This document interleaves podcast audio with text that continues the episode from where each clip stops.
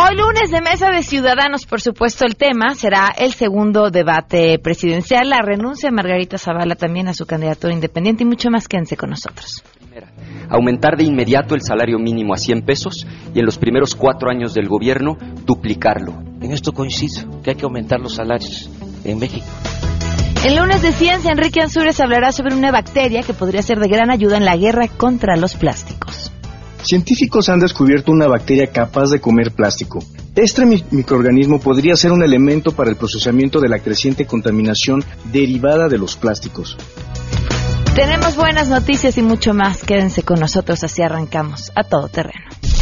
MBS Radio presenta a Pamela Cerdeira en A Todo Terreno, donde la noticia eres tú.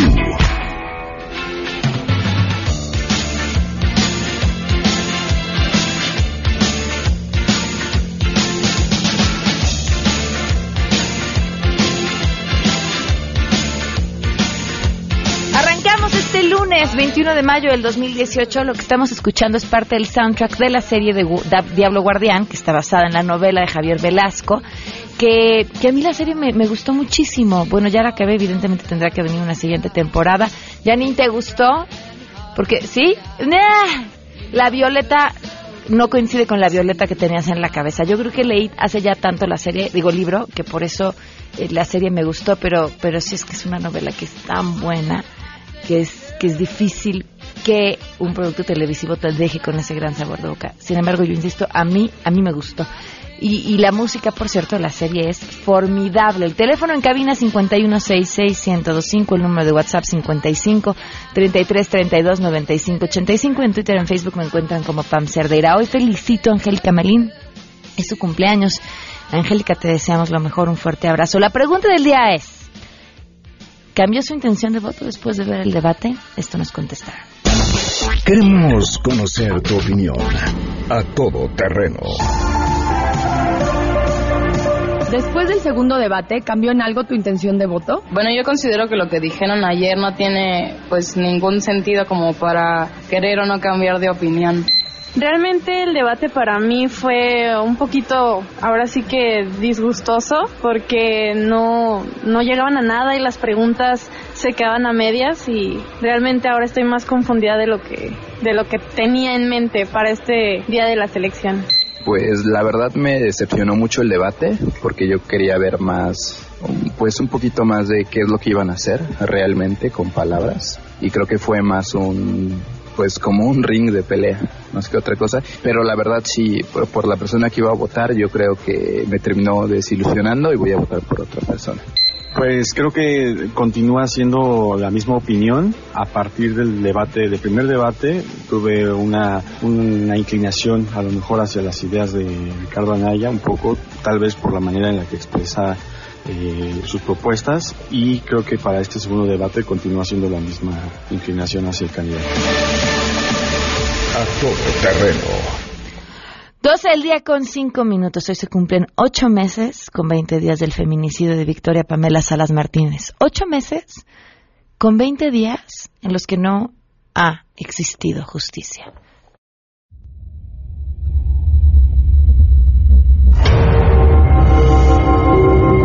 La secretaria dijo que no. Que efectivamente ese papel no, no se había levantado. Una denuncia ese día y que ella estuvo de guardia y que le dijeron los policiales, bueno, entonces, ¿por qué aparece tu nombre acá? Dice, sí, está mi nombre, pero no está mi firma. Victoria Puente, nada. Irregularidades en el proceso, una procuraduría pues que dice que está trabajando, pero que ocho meses, 20 días después no tiene un responsable detenido. Es la impunidad lo que de cierta, bueno, lo que en gran medida explica los niveles de violencia que estamos viviendo. Ocho meses con 20 días y vamos a seguir contando. Arrancamos con la información y saludo a mi compañero René Cruz. El Instituto Nacional Electoral informó que el segundo debate presidencial fue seguido por más de dos millones de personas a través de las redes sociales. El organismo detalló que el debate fue seguido por un millón de personas en YouTube, 1.2 millones de espectadores en Twitter y 1.7 millones en Facebook. Además, el hashtag debate INE tuvo más de 2.5 millones de menciones convirtiéndose en tendencia mundial. Previo al evento, el presidente del organismo, Lorenzo Córdoba, subrayó que los debates organizados por el INE no son para los candidatos, sino para los ciudadanos, pues buscan brindar información para que los mexicanos cuenten con más elementos para acudir el próximo primero de julio a emitir su voto y decidir el destino del país. Explicó que el proceso de selección de 42 ciudadanos del segundo debate cumplió con los requisitos de ser ciudadanos mexicanos inscritos en el listado nominal, contar con credencial para votar, haber manifestado su voluntad de votar y no haber definido el sentido de su voto, informó René Cruz González. En la Cámara de Diputados se lanzó una alerta para implementar de manera urgente medidas concretas que permitan proteger y preservar la vida en los océanos, los bosques y demás ecosistemas a fin de poner un freno a la pérdida de especies. La bancada del Partido Nueva Alianza indicó que de acuerdo a la Secretaría del Medio Ambiente, a nivel global se han registrado la extinción de 834 especies, de las cuales 49 son mexicanas. A propósito del Día Internacional de la Diversidad Biológica, que se conmemora mañana 22 de mayo, los legisladores de esta fracción señalaron que datos de esta dependencia federal indican que en México han desaparecido 19 aves, 11 mamíferos y 13 tipos de peces. Señalaron que el comercio ilegal de especímenes y otras acciones humanas como el uso de plásticos están entre los principales factores de daño a la fauna marina y del resto de los ecosistemas, informó Angélica Melín. Un día después del debate, Pancha, la candidata presidencial independiente, asegura que no llegó al debate porque en primera no alcanzó a llegar al lugar ya que por más que correteó camiones se equivocó de California y acabó haciendo shopping del otro lado del río Bravo. Pero la razón más importante por la que dice que ella ganó es porque no pudieron hacer chistes de sus intervenciones, razón por la cual ya va de gane. Y es que a decir de la independiente, durante este segundo debate presidencial no hubo propuestas, razón por la cual prefirió no presentarse para que no le robaran sus ideas. Y con eso de que andaban robando carteras y mochando manos, pues prefirió no correr ese riesgo. Total, Pancha dice, ella va ganando en las encuestas. Pamela, te saludo con gusto y te comento que el Papa Francisco anunció que el próximo 29 de junio se realizará un nuevo consistorio en donde nombrará a 14 nuevos cardenales, entre los que destaca el mexicano Sergio Obeso Rivera.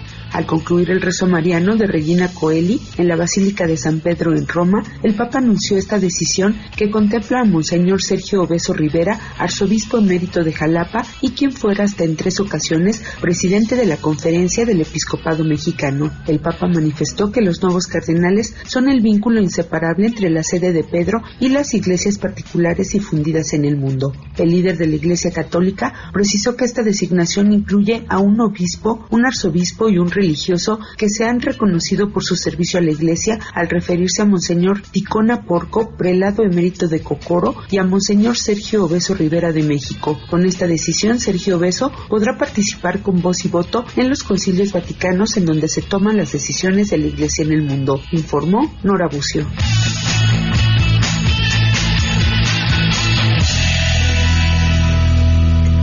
Dos al día con 10 minutos y tenemos buenas noticias. Bye. Rocío Méndez, siempre portadora de buenas noticias. Te escuchamos, Rocío, muy buenas tardes. Así es, Pamela, muy buenas tardes. El Voluntariado Nacional de Salud ha firmado una declaración de intención con sus contrapartes en siete estados del país para impulsar la instalación de bancos y talleres de pelucas artesanales oncológicas a fin de otorgar de manera gratuita este accesorio a niños y adultos con diagnóstico de cáncer, alopecia, quemaduras u otros padecimientos. Los titulares del Voluntariado de Salud de los estados de Chiapas, Estado de México, Michoacán, San Luis Potosí, Sinaloa, Sonora y del Patrimonio de la Beneficencia Pública de Colima han signado este acuerdo con el Voluntariado Nacional de Salud que preside Carmen Narro para conformar una primera red de talleres de pelucas artesanales en beneficio de la población vulnerable en el país. De acuerdo con la declaración de intención, el voluntariado coordinará la instalación de los talleres en cada una de estas entidades federativas y será responsable de la operación, capacitación y entrega del apoyo a quien más lo necesita. Es el reporte al momento.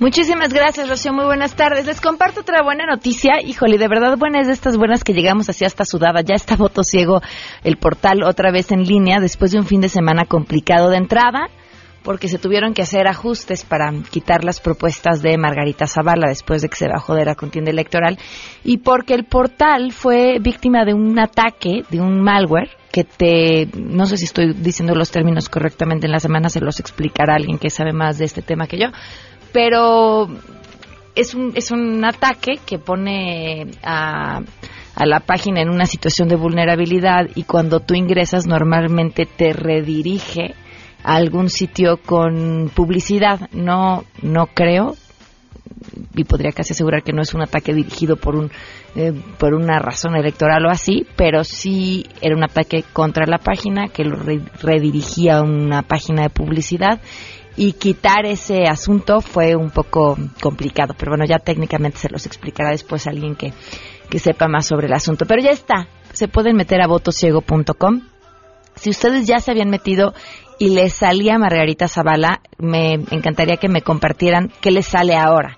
Digo, nada más como, eh, como dato curioso saber eh, saber ahora cuál es el resultado, pero ahí están, pues ahora se tardarán menos en hacer el, el, quiz porque son pues menos las opciones.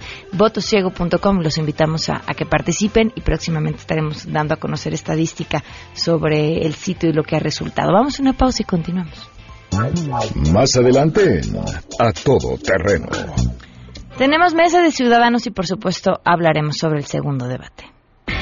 Si te perdiste el programa A Todo Terreno con Pamela Cerdeira, lo puedes escuchar descargando nuestro podcast en www.noticiasmbs.com. Pamela Cerdeira regresa con más en A Todo Terreno, donde la noticia eres tú. Marca el 5166125.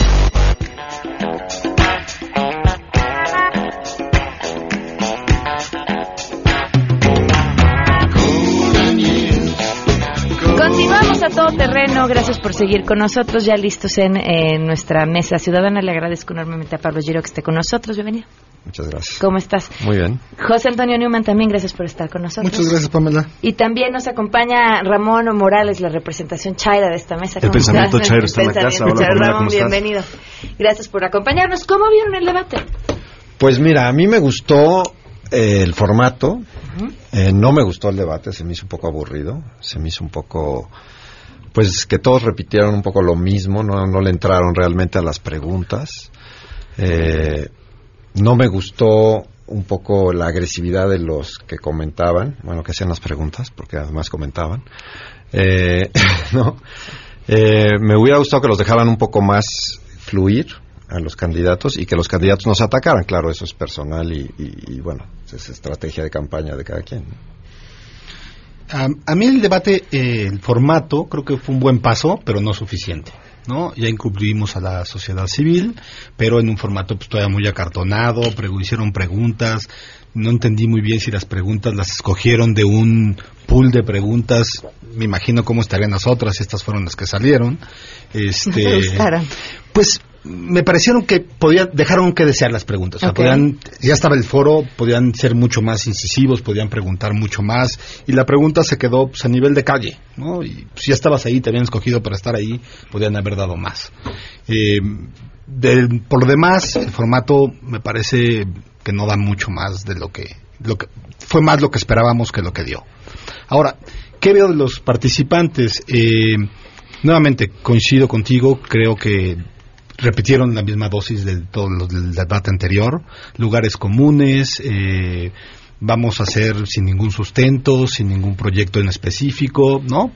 Volvieron a repetir. Ahora, de cada uno de ellos, yo te diría, eh, de Anaya, empezaré por Anaya. Anaya me parece que es eh, un gran actor, ¿no? O sea, improvisa muy bien, tiene es muy tiene eh, tiene estrategia llegó, con una una estrategia planteada al debate hizo eh, utilizó todo el escenario se mueve muy bien maneja muy bien su cuerpo maneja muy bien su dicción pero pero hasta ahí o sea es un buen actor eh, no es productor no es escritor no da más que eso, ¿no? Vamos a encontrarnos con eso. Eh, Mid es un buen funcionario público, ¿no? Trae los números, eh, sabe muy bien dónde están los problemas institucionales para hacer operar los proyectos, pero no es un líder, ¿no? Le falta carácter, le falta y le falta desprenderse de su viejo jefe. ¿no? No ha podido, no lo logra.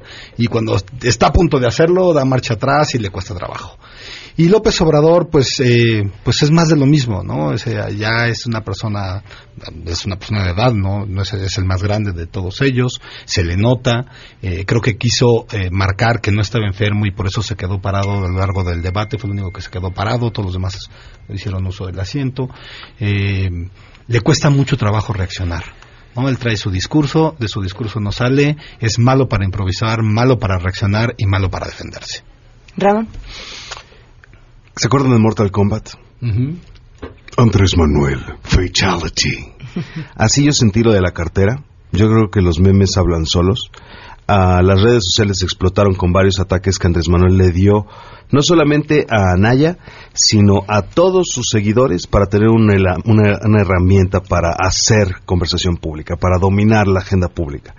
El producto del debate es una cosa que se llama control de agenda, que significa tener el pebetero de la atención pública unas 48 horas, 72 horas, a lo mucho una semana, por muy súper sonante que sea el ataque, los Debates no sirven para verdaderamente persuadir votantes, lo digo, lo suscribo, Chantoyegan lo publica en New Perspective sobre comunicación política. Las encuestas con las que entraron son las mismas con las que entraron a este segundo debate. Llegaron en números cerrados, nada más para cerrar ligeramente las centésimas, un Andrés Manuel López Obrador que está en 43% y una Naya en 29%. Así llegaron al primero y así llegaron al segundo. La victoria dura ocho días, a lo mucho, y se basa en momentos emocionales altamente explosivos. No los tiene Andrés Manuel, pero el efecto de darle a la banda Chaira el video en el que saca la cartera, se abraza a sí mismo, no me la vayan a bajar y decirle canallita, los memes de Ricky Ricón, pues es la explosión mediática que se espera de un debate. Donald Trump perdió los tres debates contra Hillary Clinton. Los perdió retóricamente, oratoriamente y mediáticamente. Y ganó la elección. No, no, no, no transforman muchos votantes, al contrario, refuerzan. El Reforma publicó hace poco, una, hace precisamente después del primer debate, cuántas personas estaban dispuestas a cambiar de opinión después del debate. De las 100 personas, 79% contestó que no cambiaría de opinión después del debate. La gente se refuerza. Entonces, ¿qué es lo que estamos haciendo aquí? Si me permites decir en exquisito francés, el tren, el le tren du Mam, en exquisito francés, ¿no? Yo creo, es la, la, la, la, fábrica de carbón para que el le tren du Mam pueda darle unas... Y pues construir agenda, ¿no? Entonces yo creo que Andrés Manuel lo logró esta vez, le dio a Ricardo Anaya eh, la, la, la, respuesta a las grandes expectativas que generó mi profesor Steven Jardine en la Kennedy School dice que cuando generas demasiadas expectativas para un debate, más te vale ser muy estridente. Ana ya no lo logró. Entonces anda ladrando, pegándole una pera loca de que viene a ganar, que viene pesado, que viene a atacar y ¡pum, papá! Saliste chillando. No, no, no quiero que parezca que estoy sesgado ideológicamente. vean no parece, ¿eh? vean, las redes sociales, vean las redes sociales, vean dónde están los memes, vean de qué se tratan los memes, vean a la, vean, vean a la gente. O sea, quien más memes tiene sería quien se lleva el debate. Las, la y lo que buscamos es que hablen de esa Entonces, persona. Lo, incluso Andrés Manuel lo dice, o sea, pues voy en primer lugar, claro. de esto se trata el debate, y lo dice textual. ¿Creen que se van a recuperar aquí? No, fue no los voy a dejar. No los voy a dejar. No voy a caer en sus provocaciones, síganme atacando, les voy a contestar. Se le acerca mucho a Naya, de la misma forma en que Bush lo hizo con Al Gore, cuando Al Gore se le acerca, Bush se le queda, se le queda viendo muy, muy retante, le, baja, baja la cabeza como diciéndole, pues cuando quieras, y la, gente explotó. De la misma manera Andrés Manuel, cuando se le acerca muy amenazante a Naya con su gráfica, le dice, no te me acerques, no te me acerques, tengo que agarrar la cartera. Tengo que agarrar la cartera. Eso para un chairo, digo, es, es, es oro molido, ¿no? Y digo, es históricamente lo que trasciende en un debate es lo emocional Desde el escote de la hostess hasta ya, ya, ya, ya, ya, cállate chachalaca, mariquita. Los debates presidenciales trascienden por los eventos emocionales. Entonces, decir groserías, eh, ataques sarcásticos, no violencia activa, sino violencia pasiva. Qué bueno que Andrés Manuel lo, lo entendió. De la misma manera que lo hizo Obama y lo, lo hicieron Bush, los ataques con violencia pas- activa generan indicadores negativos, pero los ataques con violencia pasiva generan positivos. ¿Qué quieres decir con eso, Ramón? Sarcasmo, ironía, chistes crudos, mofas, apodos chistosos, eso no genera efectos negativos. O sea, no es lo mismo, para- o sea, no le puede decir, no, no ha podido generar a Naya comunicación de, oh, mira lo violento que es, míralo, míralo. Claro, porque lo te dijo autori-". Ricky No. Exactamente. ¿no? Entonces la violencia pasiva sí genera positivos y en ese sentido Andrés Manuel vino a producir bastante. Pues, o, sea, estoy de acuerdo en mucho de lo que dices, pero eh, en realidad los debates de lo que se tratan es de tratar de convencer a los poquitos que se pueden convencer. Como bien dices tú, el 80% de la gente no va a cambiar nunca. Eh, pero sí hay un porcentaje ahí de gente que puede o no cambiar. Y yo creo que ese es un voto un poco más razonado. Es un voto que no se va por el meme, no se va por el postdebate. Aunque estoy de acuerdo con Ramón que el, el objetivo del postdebate es hacer el spin y ver si quién gana después. Y por supuesto que en eso las redes, pues sí son mucho más chairas que los demás. Han, han manejado mucho mejor las redes eh, Andrés Manuel que los otros candidatos. Pero la pregunta es si a Naya le sirvió de estrategia, ¿no? en la estrategia que está buscando. Y yo personalmente creo que no. Yo creo que aunque haya lo haya yo visto ganar en el debate, porque pues sí se posiciona bien, habla bien, como bien dices tú, eh, al final lo que tenía que hacer era convencer a alguien de cambiar el voto, ¿no? O sea, su, su, lo que él, él, como estando abajo en los votos, lo que tiene que hacer en un debate es convencer a las personas que pueda convencer de que es opción. Y la pregunta es si lo vi lograrlo, no creo. No. Ahora, eh, sí vi, por ejemplo, a un Mid que se ve que ahora claramente que lo han coachado mucho desde el debate anterior, pero bueno, los, los negativos que trae son enormes. No, ¿Alguno de ustedes vio de casualidad o pudo confirmar que el jefe del grupo de debates de la campaña de MIT es el actual secretario de Hacienda? ¿Alguien tuvo la oportunidad de comprobarlo? O tal vez No, yo, yo vi, yo creo que es fake news porque yo al que vi ahí fue a las Raki. Ajá. Ok. Estuvo ahí, dijo que lo hacía No, en el yo- título seguro, mira, yo creo que fue un poco para dar apoyo en el, en el rollo económico que ni se tocó, que la verdad es que era una parte importante que se debe haber tocado y se tocó mucho más inmigrantes que economía. Pero eh, el- claramente se ve que trae coaching de alguien profesional y claramente estando Carlos Alarraqui ahí, pues es obvio que el que lo coachó fue Carlos Alarraqui. Perdieron, perdieron, perdieron gravemente, y no lo digo ni siquiera de un- desde una perspectiva sesgada. El debate tecnócrata, tanto a Dukakis como a Al Gore, en sus respectivos debates, cuando vienes a dar tecnicismos, planes Claro, de gobierno, políticas públicas, contigo. no, Lo resuelven. No, cierto. Claro, estoy de acuerdo Entonces, el debate tecnócrata eh, lo volvieron a perder. O sea, es otra vez tratar de repetir la fórmula de ¿cuántas veces habló de lo mejor que es él, eh? ¿Cuántas veces habló de sí mismo? Eso lo mismo hizo Al Gore. Lo mismito hizo Al Gore, lo mismito hizo Cedillo. Le ganó Diego Fernández de Ceballos por andar hablando de ti. Esta experiencia ya se había visto, es un, es un ejercicio muy similar. Si me permiten cambiar brevemente el tema hacia Trump, me encantaría Ah, compartirles algunas nociones, Pamela, por favor. segundo, Perdóname, José Antonio, perdóname. sí, yo que vi con- Antonio, tú yo, yo, repitiendo un poco en la línea que tú estás, o sea, yo lo que vi en fue un mid, es como al niño que le dieron mucho azúcar, ¿no? Le dieron un boost, salió, ¿no? Este, traía Sí, sí. mucha energía, Mucho- sí, sí, este, traía muy gracias. bien los datos y es un buen funcionario, y así se asume. ¿No? Es un buen funcionario, habla de sí, eh, tiene que reivindicar su, su causa, eh, hace bien las cosas, sabe bien los números, pero nada más. O sea, no levanta ninguna pasión, no te mueve nada, no, no te lleva a ningún lado. ¿No? O sea, si, si quisiera no- secretario no de Hacienda, lo volvería a, a- a llamar otra vez, independientemente de si hizo las cosas bien o mal. Creo que hay cosas buenas y malas, pero lo volvería a llamar. Si necesitara un jefe de campaña, ni siquiera lo llamaría a él. ¿No? Llamaría para ser jefe de la oficina, para ser secretario, y hasta ahí. No da para ser un líder. Claro, sí, se necesita mucha conexión emocional para lograr hacer eso.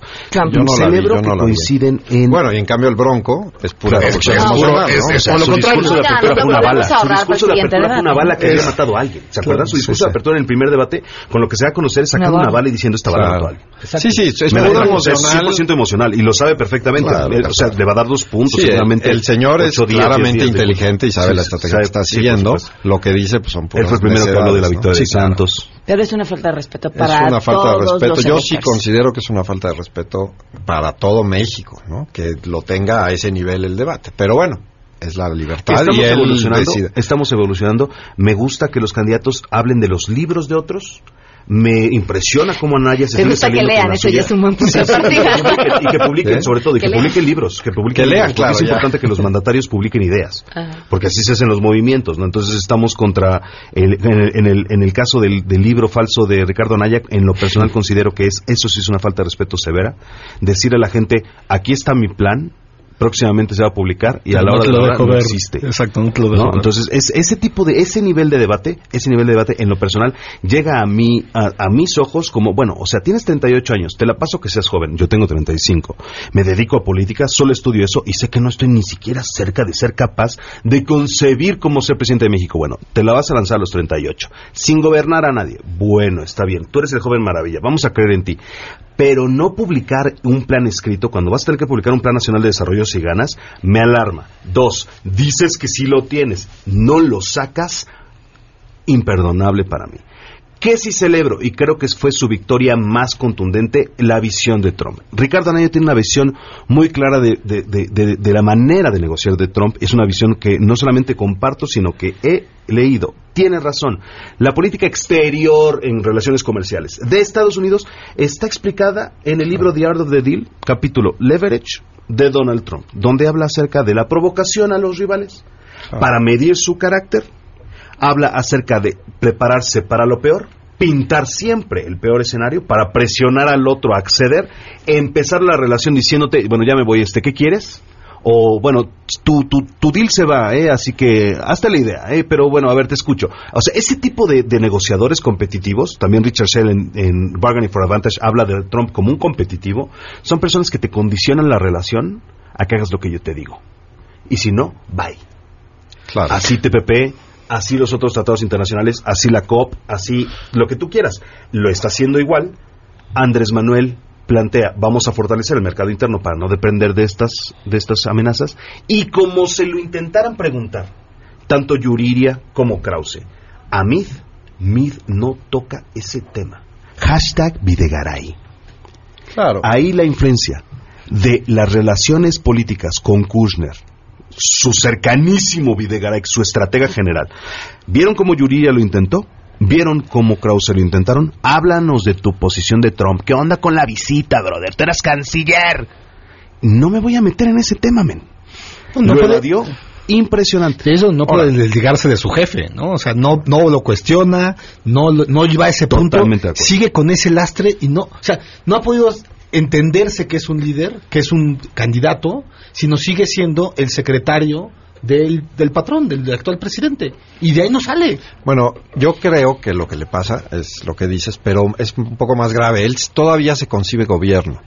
Entonces, él no contesta esas cosas porque no quiere entorpecer, digamos, Las negociaciones. las negociaciones, Estoy porque él se asume gobierno. Él, él se sigue Sí. asumiendo Y lo parte sabe, del gobierno, sí, claro. ¿no? Entonces, es, es una tontería de su parte porque lo Sí, tiene lo que- se tendría que romper, pero en ese punto, ¿no? En ese punto, y, y me choca admitir esto en público, En exclusiva en todo terreno. punto, no, me, me choca en el sentido de que, fíjate, Pablo la negociación rojo, como la están morado. llevando del tratado, yo creo que no está mal llevada hoy en día. ¿eh?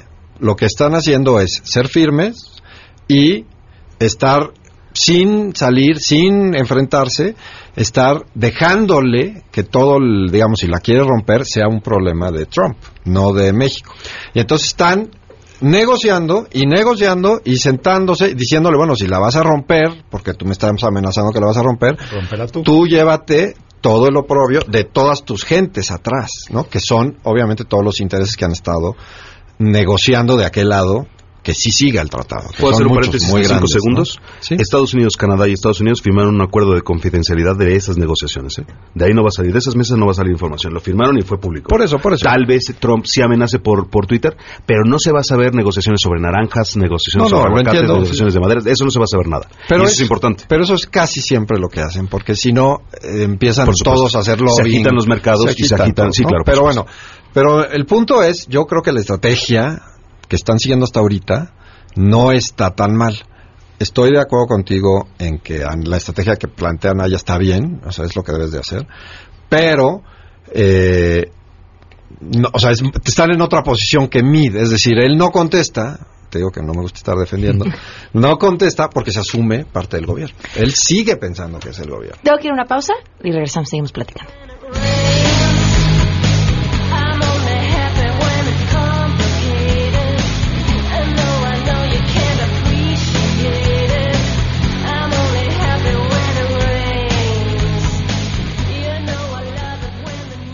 Pamela Cerdeira es a todo terreno. Síguenos en Twitter, arroba Pam Cerdeira. Regresamos. Pamela Cerdeira está de regreso en A Todo Terreno. Únete a nuestra comunidad en facebook.com, diagonal Pam Cerdeira. Continuamos.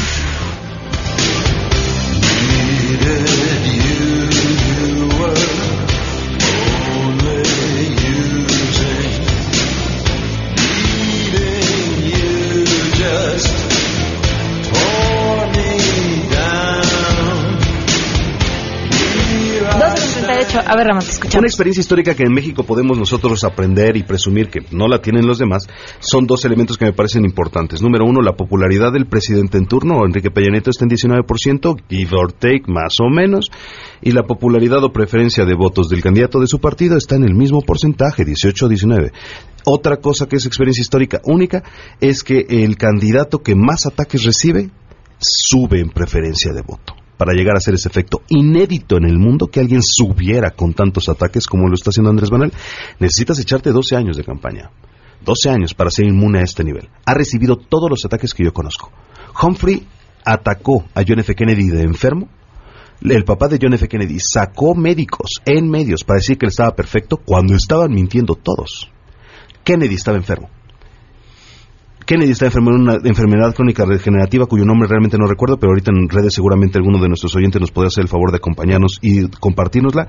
El punto es, mintieron acerca de lo de la salud. Son 12 campañas negras o ataques que yo he visto que se le han hecho a Andrés Manuel López Obrador, relación con Maduro, Hugo Chávez, Donald Trump, Vladimir Putin, Javier Duarte, cancelación del aeropuerto, cancelación eh, de la reforma educativa, de la energética, desafuero, el peligro para México, explica tus fondos, y la salud ahora. Y sube. La experiencia histórica, la primera, la de Enrique Peña Nieto y José Antonio Mid, interesante que es el mismo equipo de comunicación, en su mayoría.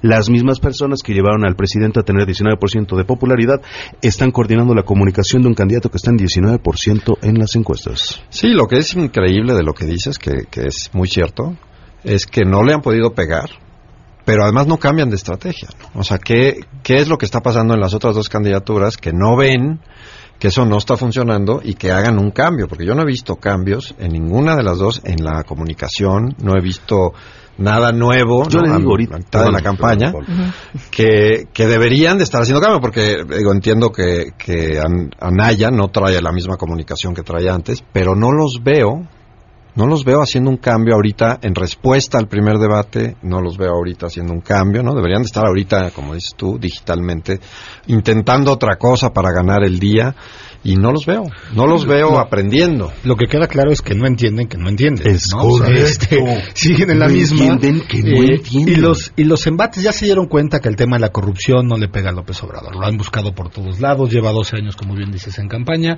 y el tema de la corrupción eh, ya es inmune. ¿no? ¿Qué le van a sacar hoy más allá de los tres departamentos que tiene? Si son de él, si son de sus hijos, ya no va para ahí. ¿No? Eh, ahora ya se- llegamos a otro punto, y es, pues está viejo, ¿no? Y vemos el, el- el pequeño video que está transmitiéndose, ¿no? Donde el tema es si él está viejo o no, y ahora entramos con su salud, pero siguen sin entender que eso ya no le hace daño. ¿no? Sí, no, aunque Es sea cierto, no le va a pegar. se mofan de que habla lento, y hay gente que le disgusta que habla lento. Bueno, es una forma muy personal de ser, ¿no? Anaya habla muy bien, ¿no? En contra, pero tampoco le da votos. Este, yo creo que no entienden, no acaban de entender No entienden qué es, es. lo que Es sorprendente. qué es para dónde va, ¿no? Porque, digo, estas cosas, muchas sí son ciertas, ¿no? No ese es el punto, el punto es que ya no le están pegando y no lo ven, ¿no? Digo, Andrés Manuel estuvo enfermo del corazón, pues sí, pero todos lo sabemos. Claro. No es una cosa secreta. ¿Para qué usar una cosa así, de nuevo, si no, si ya vieron que no afecta, ¿no? Eso es lo que a mí me tiene muy choqueado de las campañas. Seguro que piensas es la que- desesperación, ¿no? O sea, ya cuando estás desesperado ya sacas lo, lo- el último recurso que no- tienes y el último recurso sigue siendo el mismo recurso. Pero, por ejemplo, en el caso de, de la campaña de, de MID, que tienen los recursos federales, Infinitos. ¿no? Infinitos. Pues si ya estás desesperado, te traes a 100 consultores, ¿qué más da el costo? Pues lo que se están gastando no es relevante. A una idea nueva, ¿no? A algo Yo- intentar. yo- yo diría ahí, el problema es, no sé si sea un tema de costo o es un tema de lo que la altura no da, ¿no? Exacto. El, pues es el- que el tiene- apuntador no, no, no permite. Exactamente, ¿no? No puedo traer a uno, puedo traer a spots. Raki, puedo traer al Pero otro. ya no puedes Y más les doy, con Mid. Pero ya no puedes más conmigo, o sea, a mí no da. Es que no es ya el- no pero, pero, permite pero ni si- enti- pero entiendo eso, pero ni siquiera ves un intento de hacer algo distinto. ¿Puedo- Que eso es a mí puedo que decir que Yo no que ganaría la quiere. presidencia? O sea. Mid se le ha dicho y Mid ha, ha estado ahí en la pues, lo han puesto para que dé Pero el no paso. entienden que no entienden. Y él, ¿no? Nuevamente da el paso atrás. Y lo ponen en el risco para que dé el paso y se atreva a hacer. ¿No? Y Mid no puede. Y va para atrás. Y vuelve a estar en el mismo punto. A ver, Ramón, ¿cómo ganarían la ¿Hubieran tenido mm, dinero infinito para traer consultores? No me contrataron a mí. No tengo, no tengo Es que no te responsabilidad. llegaron el precio. No tengo responsabilidad. No tengo responsabilidad. Pero yo sé que hay muchas personas, amigos y maestros que están en esa campaña y que me escuchan, les voy a decir cómo hubieran ganado. Aprovechando la única ventaja que tienen sobre Andrés Manuel. La lana que tienen para los damnificados y capturar narcos. Andrés Manuel no te puede dar eso. ¿No? Y ellos no lo quisieron dar. Sacar cada semana Claro. los desplegados diciendo, capturamos a Pum, a Pum, a Pum, a Pum, este está en la cárcel, este está en la cárcel, este está en la cárcel, y mira, las carretadas de dinero que estamos gastando en casas nuevas, en la Ciudad de México, en Chiapas, en Oaxaca, arrasas en el sur, no entienden que no entienden. No captan, no captan el grado de humanidad que se necesita desplegar para merecer el voto. Ellos creen que es con spots. Ellos creen que es una carrera de billetazos.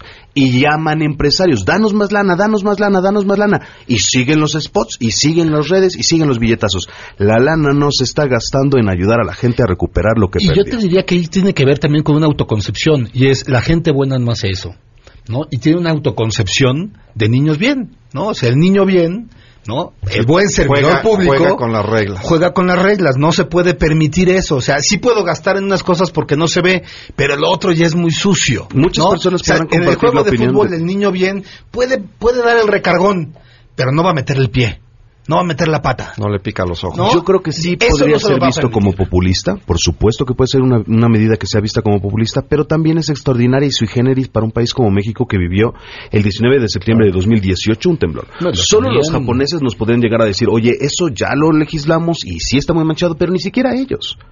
Ni siquiera ellos. No, no, no, yo estoy de acuerdo en lo que dices. O sea, yo Así creo ganan que la si presidencia. hecho- No me quieren escuchar porque son adictos al spot, adictos a las redes. Cuando hay que ser generosos, chavos. Hay que ser generosos. ¿Para qué quiero que seas mi presidente si sigo viviendo en la calle después de un vil temblor? Correcto.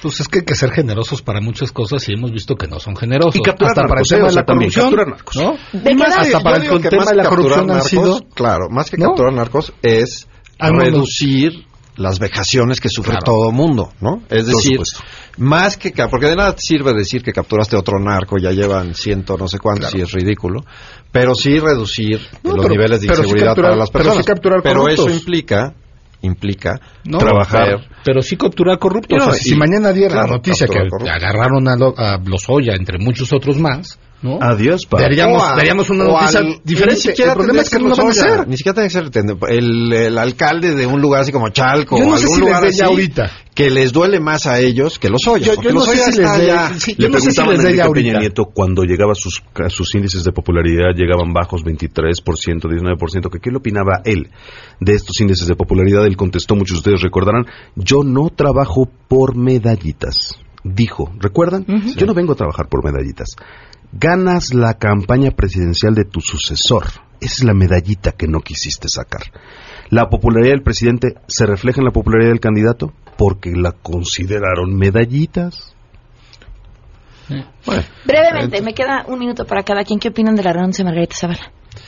Pues yo opino que ella sí es un acto de coherencia de parte de ella, obviamente presionada, porque eh, si ella se quedaba y Anaya llegaba a perder por un porcentaje que fuera menor al que ella tenía de votos, ella políticamente iba a estar acabada. Entonces, yo creo que la presión le llegó y dentro de su mundo fue coherente. Creo que querrá convertir esto en un partido posteriormente y rescatar al PAN bueno. No sé si le dé, pero eso querrá hacer, ¿no? Yo creo que todavía no sabemos lo último de la renuncia de Margarita. Eh, dicen que piensa mal y acertarás. Eh, creo que tuvo que salir a decir lo que, lo que salió a decir porque políticamente era lo que tenía que decir. Y en las semanas veremos si no tenemos alguna otra noticia donde nos dé el la verdadera razón de su baja. Eh, ¿no? Al tiempo, tiempo. Yo digo que le metamos dinero. Órale, tú dime Ahorita nos ponemos de acuerdo. Margarita Zavala no controla más de un millón doscientos mil votos. Ella está entre novecientos mil y un millón doscientos mil votos. Ella, ella, ella, ella. Así que tú digas, en un, en un padrón electoral de 89 millones, ¿qué es lo que Margarita representa? Pues lo que representa las encuestas, tantito menos, ¿no? O sea, la realidad. Pero los calderonistas ya migraron. Ojo, empezó eh, Ernesto Cordero, ex jefe de MID. Yo voy a votar por él. Panistas promoviendo el voto por el PRI. ¡Pum! Bienvenidos al país de las cero ideologías. El hijo de Colosio en el partido Movimiento Ciudadano. La hija de Cloutier coordinando la campaña de Andrés Manuel. El candidato del PRI no es priista y el único priista en la boleta va a ganar siendo su propio partido. Cero ideologías. Cero. Cero ideologías. Se acabaron no funcionan para esta visión de política que hemos construido, donde se privilegia la incongruencia, donde se privilegia el cambio de playeras, pues no hay ideologías. No, y como dices tú, es que se privilegia el dinero, el dinero que ofreces y el dinero que das. Y entonces en eso está todo. Les agradezco muchísimo a los tres que nos hayan acompañado en esta mesa. Gracias. Vamos a una pausa y volvemos.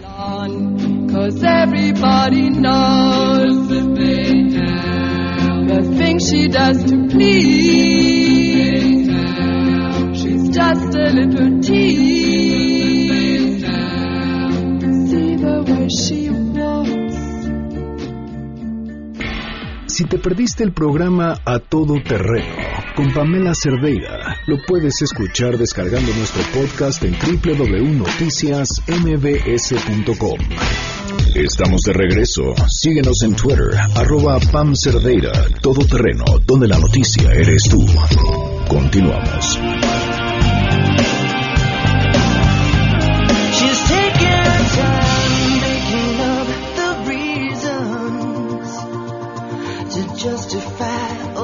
Continuamos a todo terreno. Enrique Ansures, gracias por estar con nosotros. ¿Cómo estás? Bien, aquí como desvelado, pero ahí, ahí vamos. Bienvenido, muy bien. ¿De qué vamos a platicar?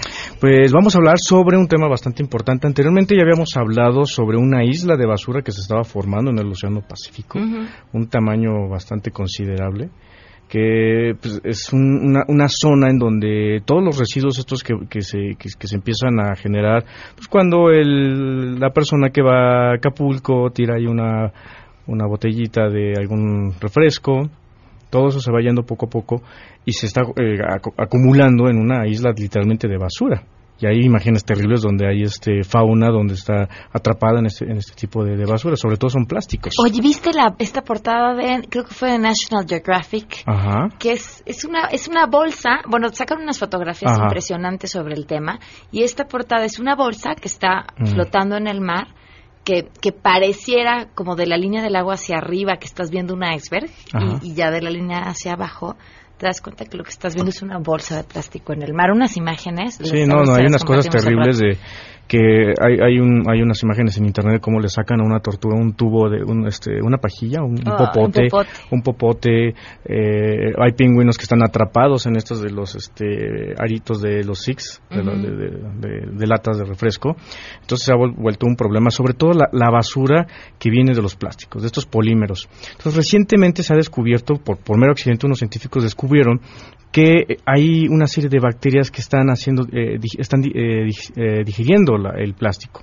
Entonces están empezando a trabajar justamente con este tipo de bacterias para poder este, reducir este tipo de, problema. Entonces, recientemente esto tiene un par de meses que ya los investigadores de, varios centros de investigación, sobre todo supongamos de, Japón, imagínate, una, una bacteria que le han llamado Idonia, Idonela saque, Saqueinsis dos, dos, eh, 201 F6. Nombre muy A ver, extraño. ¿otra vez? Sí, sí, sí, es bastante. Ok. Y Donella Dos- 201 F6. Es un tipo de bacteria que está eh, produciendo un tipo de enzimas que está pu- eh, separando todo lo que son las moléculas del- de los polímeros y así poder procesarlas. Entonces ya eh, en algún momento se van a eh, generar bacterias seguramente modificadas genéticamente para que ya puedan ir reduciendo este tipo de, de basura que es un problema. Eh, existe algo que le llaman el antropoceno. Básicamente es una era, una era geológica que nosotros estamos generando como, como civilización humana. Entonces, cuando ustedes van en las carreteras y no sé si has visto cómo mochan los cerros para que sean planas y, y se ven como capitas, bueno, uno puede ver justamente las eras geológicas que los geólogos han, han este, podido este, clasificar. Pues eh, en lugar de ver ahora dinosaurios, que esqueletos o cosillas así por el, por el estilo, en nuestro caso, eh, si en algún momento llegan a ver en algún futuro este, este, esta línea que destaca la civilización humana, va a haber pura basura, porque ya se está generando. Imagínate. Sabes que es un tema de educación, eh, de verdad, eh, hacernos responsables de nuestra propia basura. Todavía hay quienes dicen, es que como no hay basureros en la calle, en las playas, entonces por eso la gente tira la basura en la calle. Es educación, No, justo. Exacto, la gente la tira también- por cochina. Y te no una cosa, también tiene que ver mucho con las políticas públicas de Estado, porque de, de nada sirve que las que las separemos si no hay una política y un control adecuado de, de cómo vamos a, eh, a- a procesar ese tipo de, de desperdicios. Claro. Pero Entonces- empecemos por lo que nos toca, Enrique. Claro. ¿no? Traes Totalmente basura, llévatela a tu casa. La Sí, mi mochila casa, siempre viene un montón de, de basura porque no, no tolero tirarla. Entonces, nosotros en la Ciudad de México, ahora que está lloviendo, que tenemos encharcamientos o incluso hasta inundaciones, pues ya lo han confirmado, el 50% es por la basura que tira la gente en la calle. Hace ratito justamente vi a un chavo tirando así con toda... Hijo. Dices, ¿cómo es posible que lo podamos hacer? Entonces, Entonces, decirle a un policía porque eso es este multa. ya, es multa. un, un amigo en Estados Unidos dicen que ellos mismos, eh, fíjate la cultura, agarran la basura y se la regresan a las personas. Entonces, como dices tú, es de cultura, por nosotros empieza, pero también hay que generar políticas públicas de Estado en, en lo que concierne a todo este tipo de A todo el cuestiones. claro. Hay que hablar de eso también. Enrique, tu Twitter. Mi Twitter es arroba Enrique Ansures, y ahí les voy a dejar la nota y para lo que se les ofrezca. Muchísimas Mañana doy unos libros de ciencia en, mis- en mis redes sociales. Ok, gracias Es un Enrique. gusto. Saludos a Salvador, a Eric Miguel Bautista, Fritz Ruiz, eh, gracias por escribirnos a través de WhatsApp a María Trinidad. También vamos a una... Ah, ya me voy, no me voy a ninguna pausa. Antes de despedirnos, les recuerdo que mm, es importantísimo que estemos informados en este proceso electoral. Y eh, para que no les cuenten, pueden registrarse también como observadores electorales y ser testigos de cómo se hacen las elecciones de principio a fin. Lo único que tienen que hacer es meterse a www.ism.mx, que es la página del Instituto Electoral de la Ciudad de México, y conocer más. Con participación, todo funciona. Ahora sí nos vemos. Que pasen un excelente lunes. Mañana los espero a las 12 a todo terreno.